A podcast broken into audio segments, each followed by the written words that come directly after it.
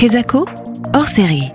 À l'occasion de la Journée internationale pour les droits des femmes, votre émission Kesako vous propose des programmes spéciaux en partenariat avec le planning familial.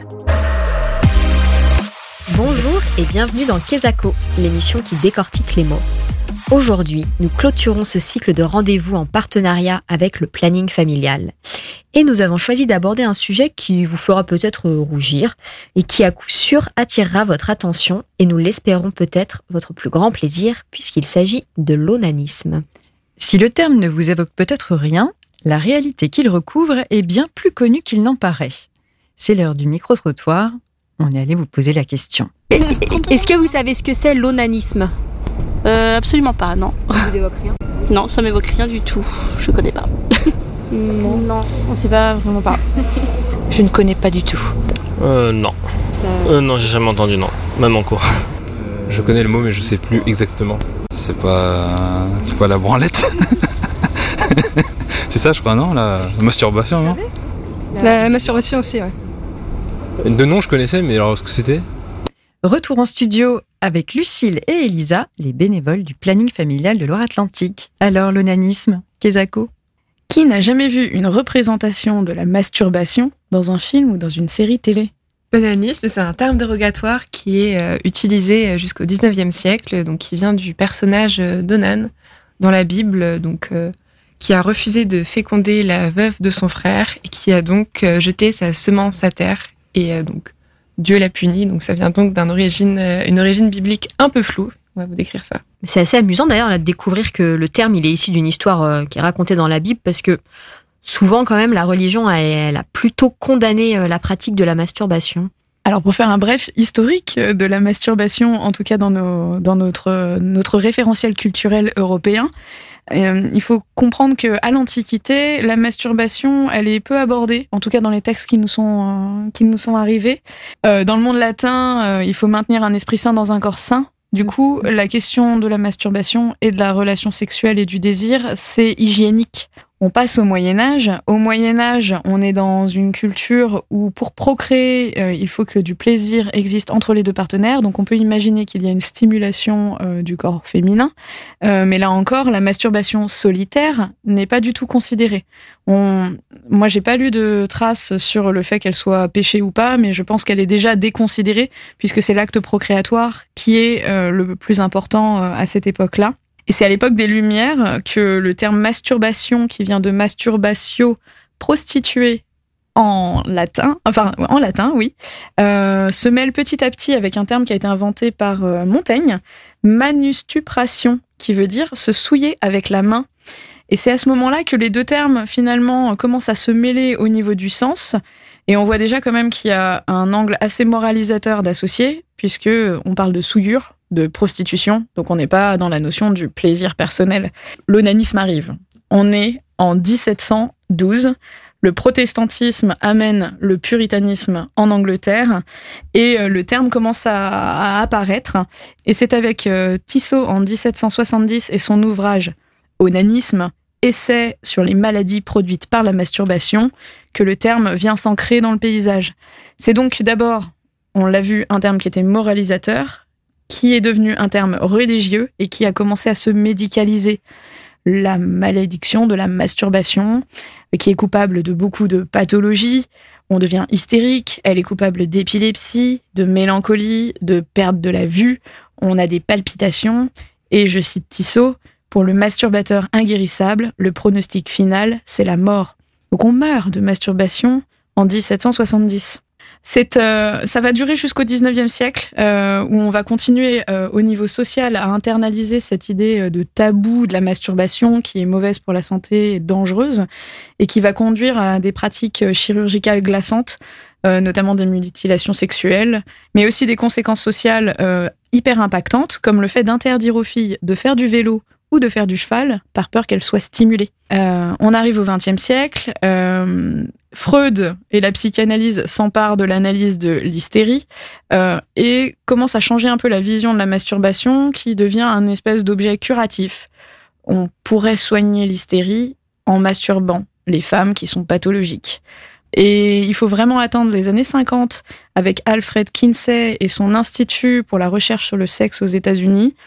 Et ses études en sexologie scientifique euh, pour commencer à changer euh, à changer de polarité.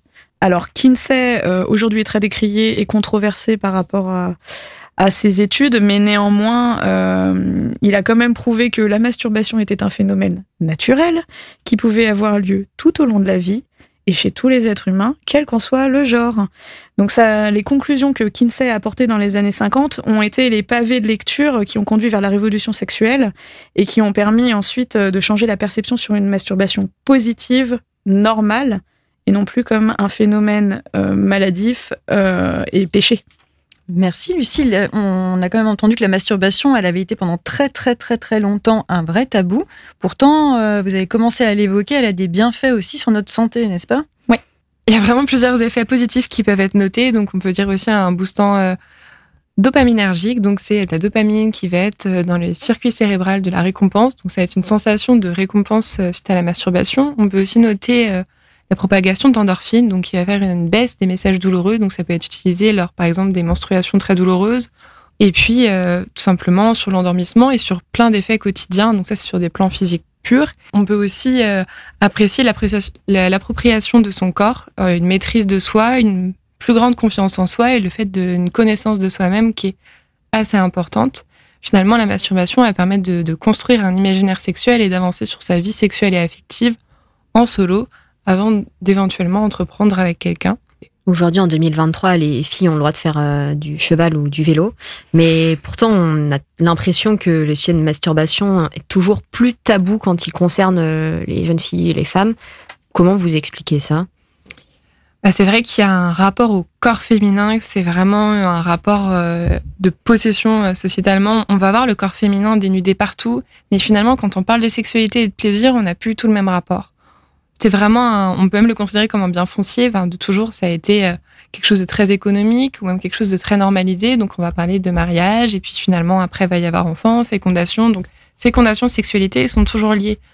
Et vous, au planning familial, est-ce que vous avez des actions euh, d'éducation sexuelle pour euh, accompagner les jeunes, les moins jeunes aussi d'ailleurs, vers une meilleure connaissance, acceptation de leur corps et pourquoi pas sexualité? Euh, oui, effectivement, au planning, on a, on a tout un panel d'actions différentes euh, dans ce sens. Ça fait partie de nos actions de cœur. Tout d'abord, euh, on pour rappel, dans les locaux des centres de santé sexuelle, il y a un espace dédié dans la rencontre avec les salariés pour discuter de tous ces sujets, pour aborder dans l'intime, sous le secret médical, dans un consentement éclairé, et ça c'est très important, la rencontre avec notre corps, avec notre sexe, avec notre approche du plaisir, nos questions, nos vulnérabilités. Donc ça, c'est déjà un point d'entrée. Par ailleurs, le planning propose des formations, alors des formations de plusieurs types. Il y en a qui sont dédiées à l'éducation à la vie euh, et à la santé euh, sexuelle et affective auprès des écoles. Euh, il faut quand même se rappeler que les enfants d'aujourd'hui sont les adultes de demain. Euh, il faut qu'ils puissent accéder à des réponses variées qui sont non stigmatisantes et qu'ils leur permettre d'avoir conscience de l'expérience d'une vie sexuelle sans honte. La masturbation, on le rappelle, c'est naturel, c'est pour tout le monde. Il y a différentes pratiques pour chacun et pour chacune. Ne pas se masturber, c'est aussi totalement OK. Il n'y a pas de problème, mais il faut pouvoir aborder cette question auprès des enfants. Et euh, il y a aussi des formations euh, professionnelles qui sont là dédiées à tous les publics et qui permettent euh, d'inclure des questions sur le rapport au corps qui sont différentes. Je pense notamment à la question, euh, il y a une formation qui permettait d'aborder la sexualité des personnes âgées en EHPAD. Et enfin, euh, je reviens sur le grand projet de cette année qui était le chat anonyme et national que le planning veut mettre en place et qui permettrait à chacun et à chacune de pouvoir poser des questions en direct. En attendant, euh, le site de Sexy Souci a un forum actif et des vidéos pédago-ludiques absolument géniales sur le sujet qui permettent d'approcher la question de la masturbation sans honte Merci beaucoup à toutes les deux pour euh, vos réponses éclairées. Et pour prolonger le plaisir, le planning familial vous propose d'écouter Juice de l'artiste Lizzo. C'est un titre funky et survitaminé qui est devenu un véritable hymne à l'estime et à l'amour de soi. Et alors comme ça fait toujours du bien, bah on écoute tout de suite Juice de Lizzo sur Sun.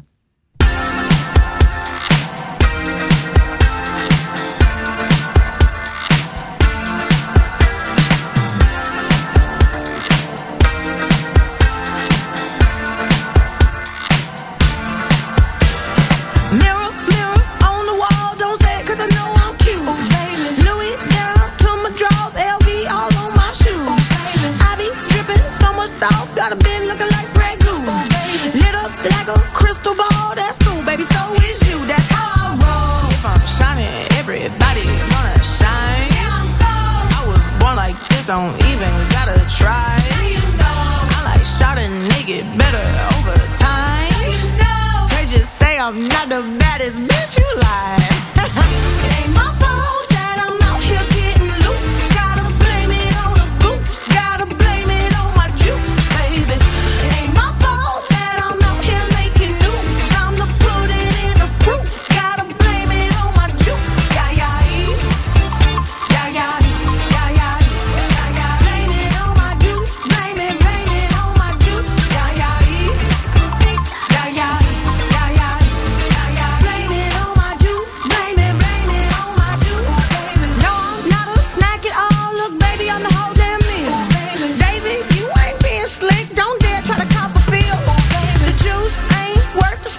the juice don't look like this.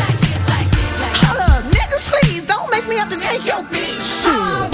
If I'm shining, everybody gonna shine. I was born like this, don't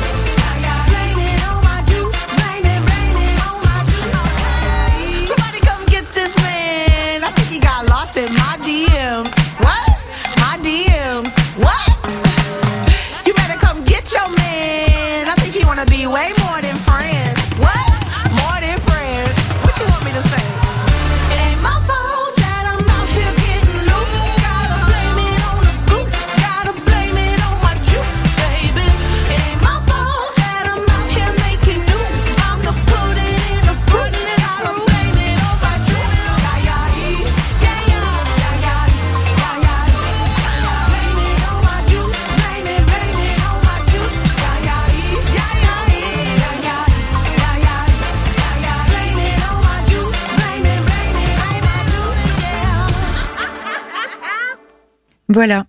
Cette semaine de Kesako en partenariat avec le planning familial, c'est terminé. Nous tenons à remercier sororoirement Adèle Feuman, les bénévoles du planning familial, pour ces échanges engagés et inspirants. Chers auditeurs, on vous propose aussi de retrouver sur la page web de l'émission des liens, des références qui vous sont proposées par le planning familial pour pouvoir approfondir les différents sujets qu'on a évoqués avec vous cette semaine. Marine et moi, nous aurons le plaisir de vous retrouver dans 15 jours avec un nouveau mot à tourner, à retourner et à décortiquer. D'ici là, mes Adelphes, faites-vous plaisir. Bonne semaine sur scène. Kesako spécial sexualité et identité au pluriel avec le planning familial. C'est du 6 au 10 mars, juste après l'actu à l'ouest sur Sun.